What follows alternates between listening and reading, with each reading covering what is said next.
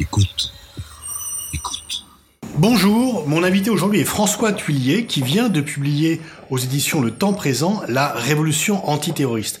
François Tillier, vous avez un parcours dans le renseignement, vous travaillez sur les questions de terrorisme depuis une trentaine d'années, et j'ai un peu le sentiment que je pourrais dire à la lecture de votre livre que vous inscrivez un peu à contre-courant euh, du de l'esprit dominant dans le débat public sur le terrorisme.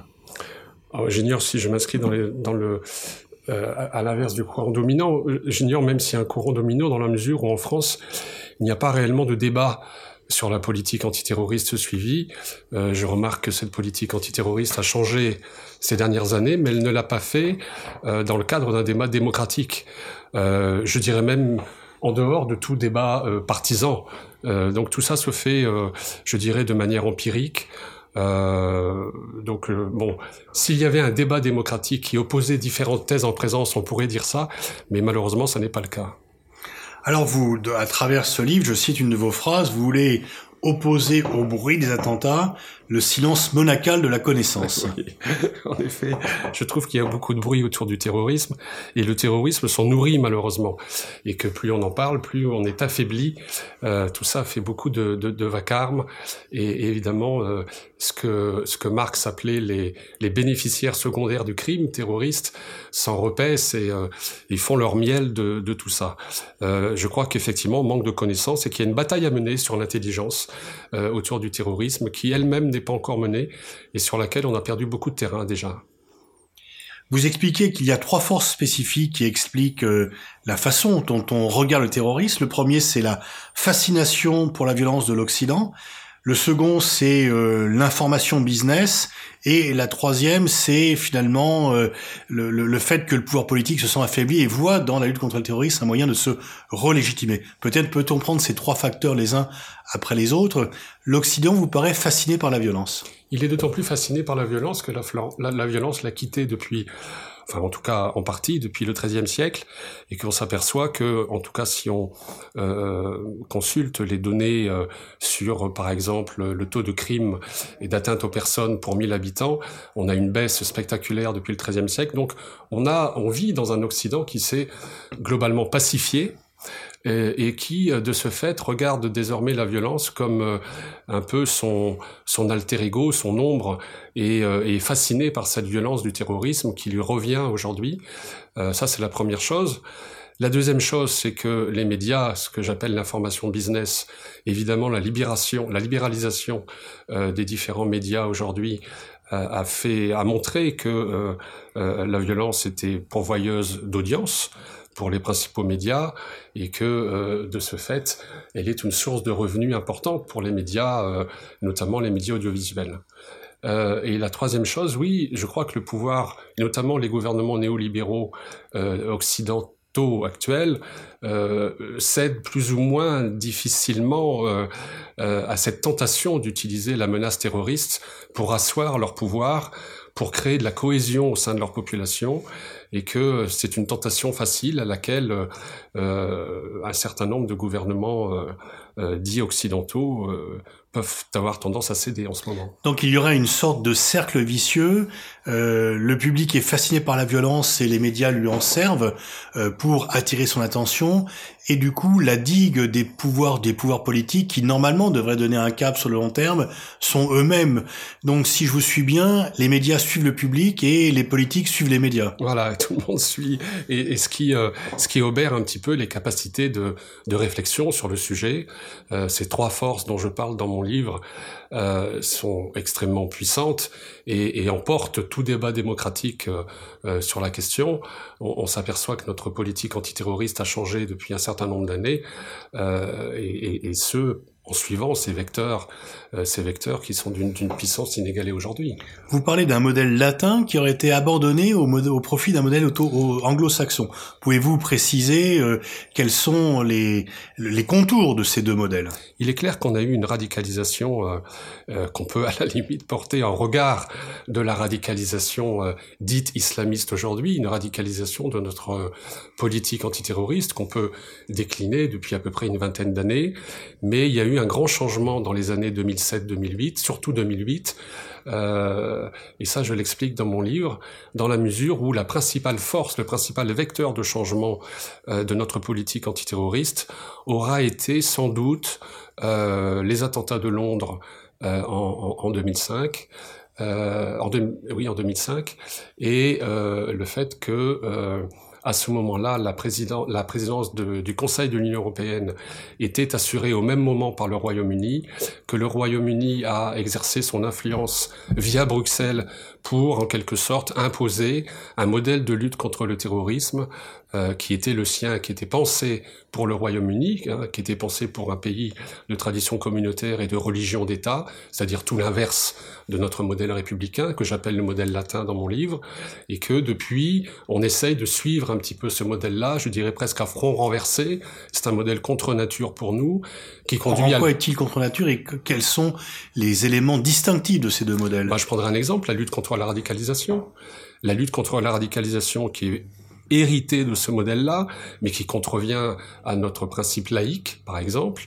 Euh, il n'est pas possible euh, pour nous de lutter, par exemple, contre les dévoiements d'une religion, pour reprendre les termes euh, du président Macron à la préfecture de police. Euh, ce n'est pas à l'État de lutter contre les dévoiements d'une religion. L'État est là pour lutter contre un crime. On a déporté la police républicaine euh, d'une police de l'acte à une police du comportement. On a réveillé en elle sans doute des appétits qu'il ne faudrait pas regretter un jour. En tout cas, on travaille aujourd'hui à front renversé. Si tout cela encore était efficace, J'en doute, en tout cas j'appelle à une évaluation de notre politique antiterroriste aujourd'hui, mais il est clair qu'on applique aujourd'hui un modèle qui n'était pas au départ, au départ pensé pour nous. Alors, le, vos contradicteurs vous diront que ceux qui commettent des attentats se réclament de l'islam et qu'il est donc euh, légitime, normal et indispensable euh, de d'étudier comment passe-t-on euh, de l'un à l'autre et comment passe-t-on à une radicalisation. Qu'est-ce que vous répondriez à cela? Mais je me demande comment se fait-il qu'on leur ait accordé si facilement la faculté de parler au nom de l'islam. Euh, D'ailleurs, si on écoute les musulmans, les musulmans eux-mêmes disent que euh, les terroristes ne sont pas euh, euh musulmans. Donc, de quel droit nous-mêmes nous aurions à nous intéresser à cette radicalisation religieuse qui, tous les chercheurs et tous les sociologues s'accordent à dire qu'elle est minime dans les processus de passage à l'acte. Hein, dans les déterminants du passage à l'acte, la religion elle-même était quelque chose qui arrive après. La propension à la violence, en général, précède le passage par l'islam. Le passage par l'islam n'est qu'un habit, n'est qu'un masque euh, que revêt le terroriste avant de passer à l'acte, puisque il fait de lui, euh, en quelque sorte, euh, l'ennemi le plus craint. Euh, c'est ce qui le rend le plus, euh, je dirais, euh, puissant, hostile à la société. C'est sans doute pour ça qu'il le revêt euh, à un moment donné. Mais euh, voilà, je pense que euh, ça nous affaiblit. Je crois qu'on a accordé des victoires aux terroristes bien trop facilement. Cette victoire-là, en tout cas, était, était importante. On a affaire à des terroristes qui nous disent on veut que vous nous considériez comme l'avant-garde de l'islam, que vous nous considériez comme le glaive du Noumma fantasmé, tout ça, on leur a accordé ça. Euh, je crois qu'on s'est affaibli en le faisant. Euh, ils voulaient de nous une déclaration de guerre, ils voulaient être traités en égaux. Euh, euh, justement parce que euh, ils ne voulaient pas être traités en simples criminels, on leur a accordé ça. On leur accorde quasiment tout ce qu'ils nous demandent. Euh, je crois qu'il y a un terrain sémantique à regagner euh, et on ne doit pas, en tout cas, leur livrer bataille sur le terrain de bataille qu'ils nous ont désigné. On doit, nous, décider de notre doctrine souverainement par rapport à des gens qui nous affirment qu'ils sont musulmans. Euh, on peut en douter. En tout cas, on peut douter du fait que ce soit ça le déterminant du passage à l'acte. Alors vous êtes euh, assez sévère avec le pouvoir politique, notamment vous dites que François Hollande, qui le 16 novembre 2015, devant le Parlement réuni en congrès, dit « la France est en guerre », accorde une importance excessive à nos ennemis, de même que lorsqu'Emmanuel Macron euh, déclare « la France est en guerre contre un nommé Iyad Ag-Ghali », eh bien vous dites « ce n'est pas faire injure à monsieur Iyad Ag-Ghali », par ailleurs chef Touareg de son État, que d'interpréter comme un bel hommage le fait d'être considéré par la cinquième puissance mondiale comme un adversaire à sa hauteur. Oui, je crois qu'il y a un problème de communication, certainement, dans la mesure où euh, on a des, des effets déclaratoires qui sont souvent contre-productifs. Euh, là encore, avec une telle politique de communication, je crains qu'on euh, qu'on s'affaiblisse par rapport au terrorisme et que on devrait euh, tout ce qui concourt à exceptionnaliser la lutte contre le terrorisme, à en faire un crime d'exception, euh, je pense nous affaiblit et le renforce. Et en fait, vous ne posez pas sur un débat moral, vous vous posez sur un terrain d'efficacité. Ce que vous dites, c'est que ce n'est pas euh, immoral de faire cela, enfin l'est également, mais ce n'est pas là le problème, c'est que c'est contre-productif par rapport à l'objectif même qui est recherché, à savoir combattre les terroristes. Je crois que le, le, le, débat a déjà été porté depuis de nombreuses années sur la manière dont cette nouvelle politique antiterroriste est attentatoire à un certain nombre de, de libertés individuelles et de libertés publiques. Euh, c'est un, un, un, débat qui a été relativement bien documenté ces dernières années par les organisations de défense des droits de l'homme. Je ne vais pas y, y revenir. Je pense que euh, il est bien plus intéressant et pertinent de porter le, le débat sur l'efficacité de cette lutte antiterroriste et qui, euh, il me semble, souffre euh, de toute cette exceptionnalisation du crime et que et ces déclarations un peu à l'emporte-pièce. Oui, je crois que le, le, le, débat serait plus intéressant à porter par ce biais-là euh, que plutôt que, que, sur le biais de, des libertés qui euh, là encore, est, bien mieux porté ailleurs que par moi. Mais en, même temps, dans le débat public, lorsque ça m'est à de nombreuses reprises, lorsque l'on minore non pas le défi terroriste, mais que l'on dit qu'il faut pas en faire l'alpha et l'oméga des questions de sécurité, qu'à trop en parler on le nourrit au lieu de le combattre, on se fait très rapidement taxer euh, de complice objectif du terrorisme, d'idiot utile du terrorisme ou d'islamo-gauchiste. Oui, alors que ce serait plutôt l'inverse qu'il faudrait dire et que je crois que tous ces, toutes ces déclarations, cette, les partisans de cette nouvelle politique, euh, dans la mesure où, euh, où ils nous affaiblissent par rapport aux terroristes. Prenez le débat, par exemple, ces dernières années sur le fait de comprendre, d'excuser, de comprendre. Quand un Premier ministre, par exemple, à l'Assemblée ou dans d'autres dans d'autres dit que euh, chercher à, à, comprendre le terrorisme, c'est déjà l'excuser. Euh, il s'agit de Manuel Valls, pour ne pas le nommer. À ce moment-là, ça, ça, ça, revient à nous désarmer intellectuellement par rapport au terrorisme, alors que c'est tout l'inverse. Justement, chercher à le comprendre, c'est lutter. Et, et, là, il y a une bataille de l'intelligence à, à, mener, il y a un réarmement intellectuel euh, dont il faut nous, nous, doter, dont il faut doter nos services antiterroristes, et, le, et, et dire ça, c'est presque se rendre complice, à la limite, euh, du crime terroriste en refusant de le comprendre. Donc vous inversez la charge de la preuve, et effectivement on ne voit pas pour d'autres phénomènes, euh, si on dit euh, comprendre le, le cancer, c'est ou comprendre la violence routière, c'est l'excuser, on ne dirait jamais cela. Et donc pourquoi cette exception pour, par rapport au terrorisme alors? Bah Parce que le, le, terrorisme justement a été, et cette nouvelle politique antiterroriste, et, et, et, fait consensus aujourd'hui par un certain nombre, et tout ça est très très bien étudié en psychologie sociale, euh, dans le fait de faire un, le fait de euh, c'est-à-dire qu'à partir du moment où une nation est attaquée, on, on, on, gomme nos différences, on surjoue un petit peu les valeurs qui sont censées euh, euh être communes, et donc c'est ce que d'ailleurs euh, le président de la République, lors de son fameux discours à la, à la préfecture de police, a dit, c'est faire bloc. Faire bloc, c'est justement malheureusement faire ça, c'est-à-dire c'est refuser euh, tout ce qui pourrait être un ferment de division entre nous. Donc on se rassemble sur des valeurs dont certaines sont tout à fait discutables, et euh, ce faisant, on, on n'écoute pas en plus de ça les gens qui euh, ne rentrent pas dans ces stéréotypes-là. Par exemple, le musulman qui condamne les attentats, toutes les organisations musulmanes condamnent les attentats, mais on ne les écoute pas parce que ça ne rentre pas justement dans le stéréotype euh, qui euh, fait en sorte que on fait on fait bloc, on fait bloc et euh, et, et, et, voilà, tout ça, et donc c'est pour ça qu'il n'y a, pas de, il y a pas de débat. La peur, la peur a joué un, un, un rôle énorme justement dans cette cohésion, dans ce consensus mou euh, qui concourt à la guerre contre le terrorisme. Alors, vous parliez tout à l'heure de la politique contre, de lutte contre la radicalisation.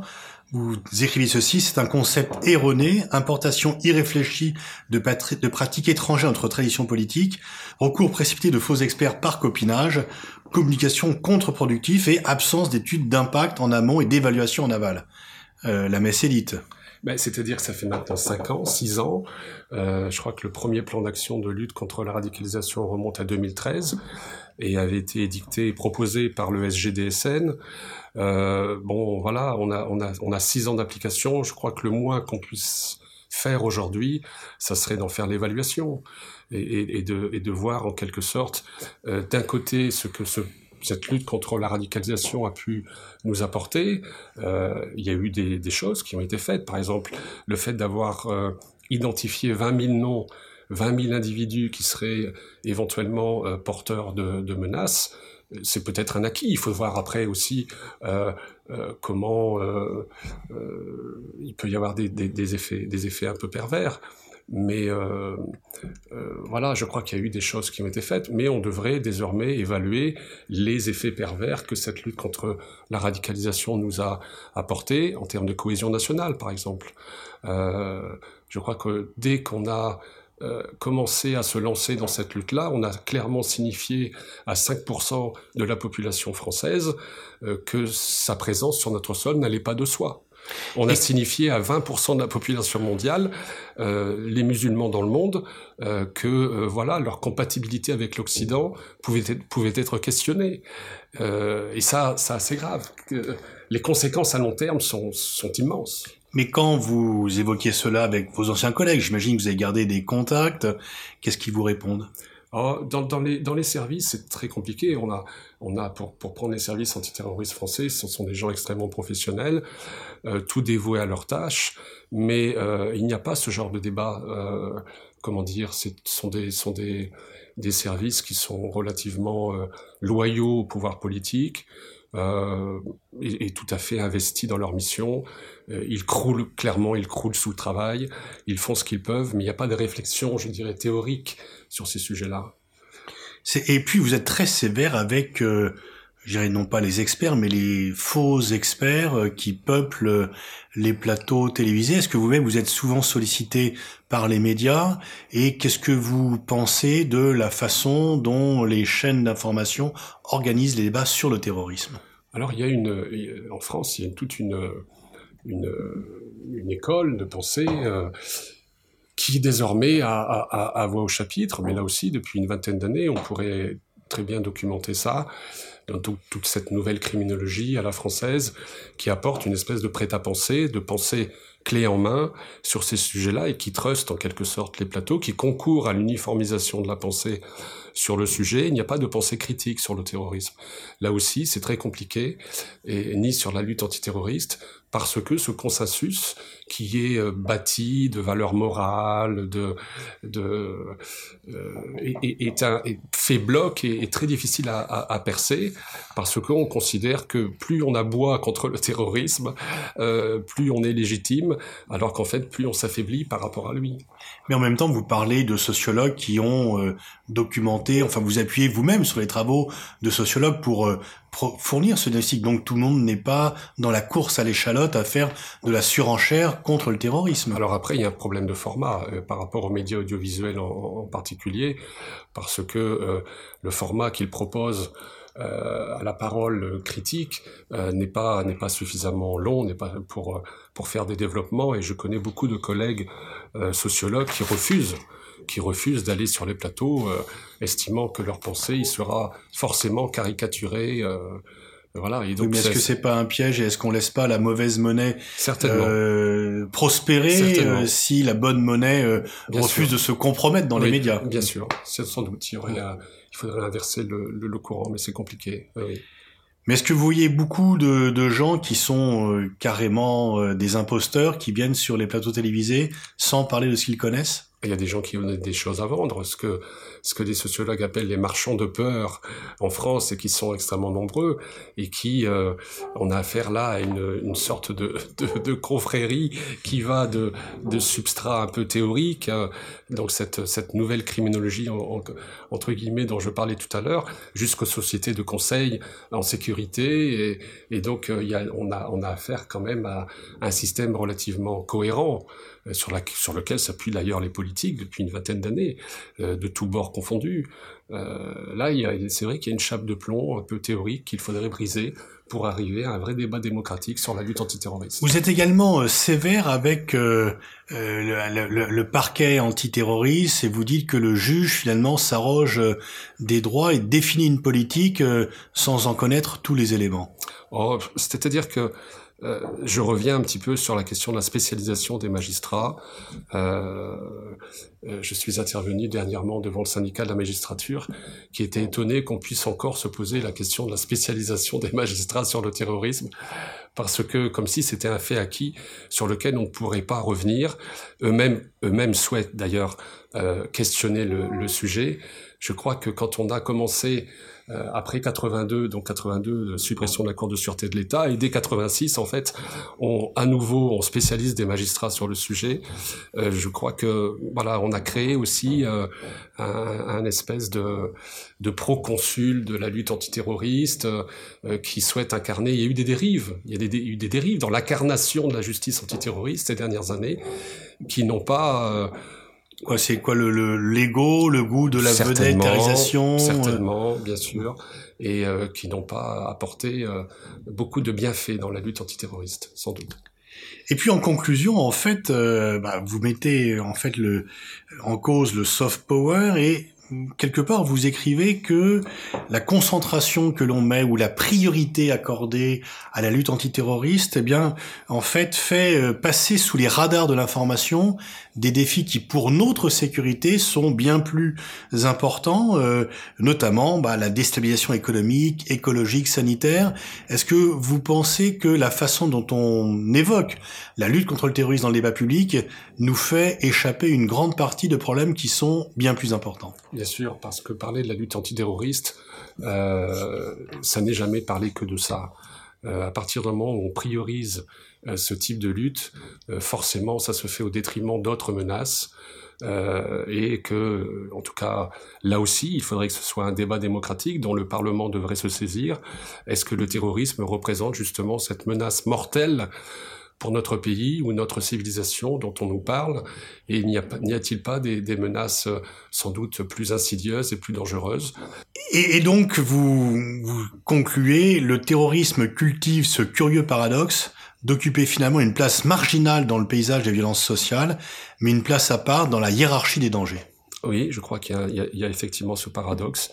Le, le terrorisme bénéficie d'une d'une visibilité énorme aujourd'hui dans le débat public, euh, à tel point qu'il pourrait être euh, là aussi par un certain nombre de régimes euh sans scrupules euh, utilisé comme une forme de de, de, de, dissuasion civile. C'est le, le mot de Paul Virilio, par exemple, quand il dit que la lutte antiterroriste, euh, il faut forcément y adhérer parce que euh, par le fait de, de critiquer justement euh, euh, cette guerre contre le terrorisme euh, pourrait nous, nous, faire apparaître comme des complices euh, de, de, ce combat et que les luttes contre les injustices sociales, par exemple, par rapport à la lutte contre le terrorisme, pourraient désormais apparaître comme déplacées, hors sujet, voire presque complices, en quelque sorte, de la lutte antiterroriste.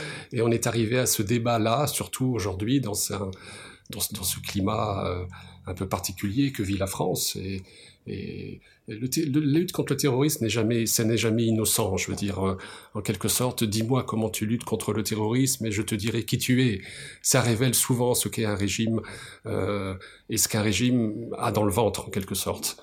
Et, ça, je crois que c'est important. On, ne perd jamais de temps à, discuter, à réfléchir autour du sujet de la lutte contre le terrorisme, parce que c'est tellement régalien, tellement politique, que ça montre souvent le vrai visage d'un État. Merci François Attulier, c'est justement réfléchir sur le terrorisme, c'est justement ce à quoi invite votre livre, La révolution antiterroriste qui vient de paraître aux éditions Temps présent.